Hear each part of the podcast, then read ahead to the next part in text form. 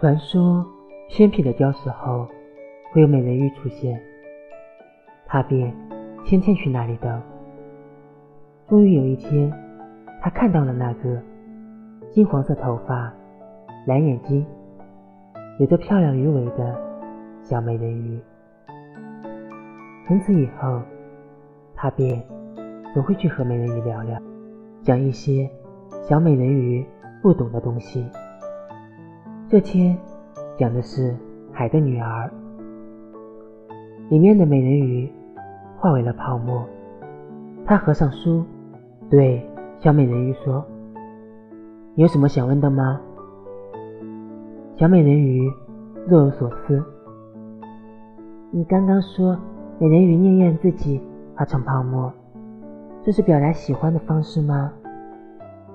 他想了想，点头。我觉得那些破掉的泡沫，里面都是美人鱼没说出口的爱。可是王子听不到了。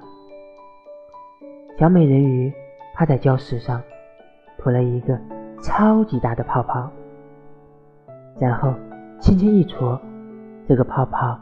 摇摇晃晃的飞到他面前，碰了一下，他的嘴角啪的一声破掉了。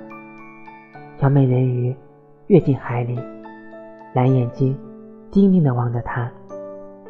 那你听到了吗？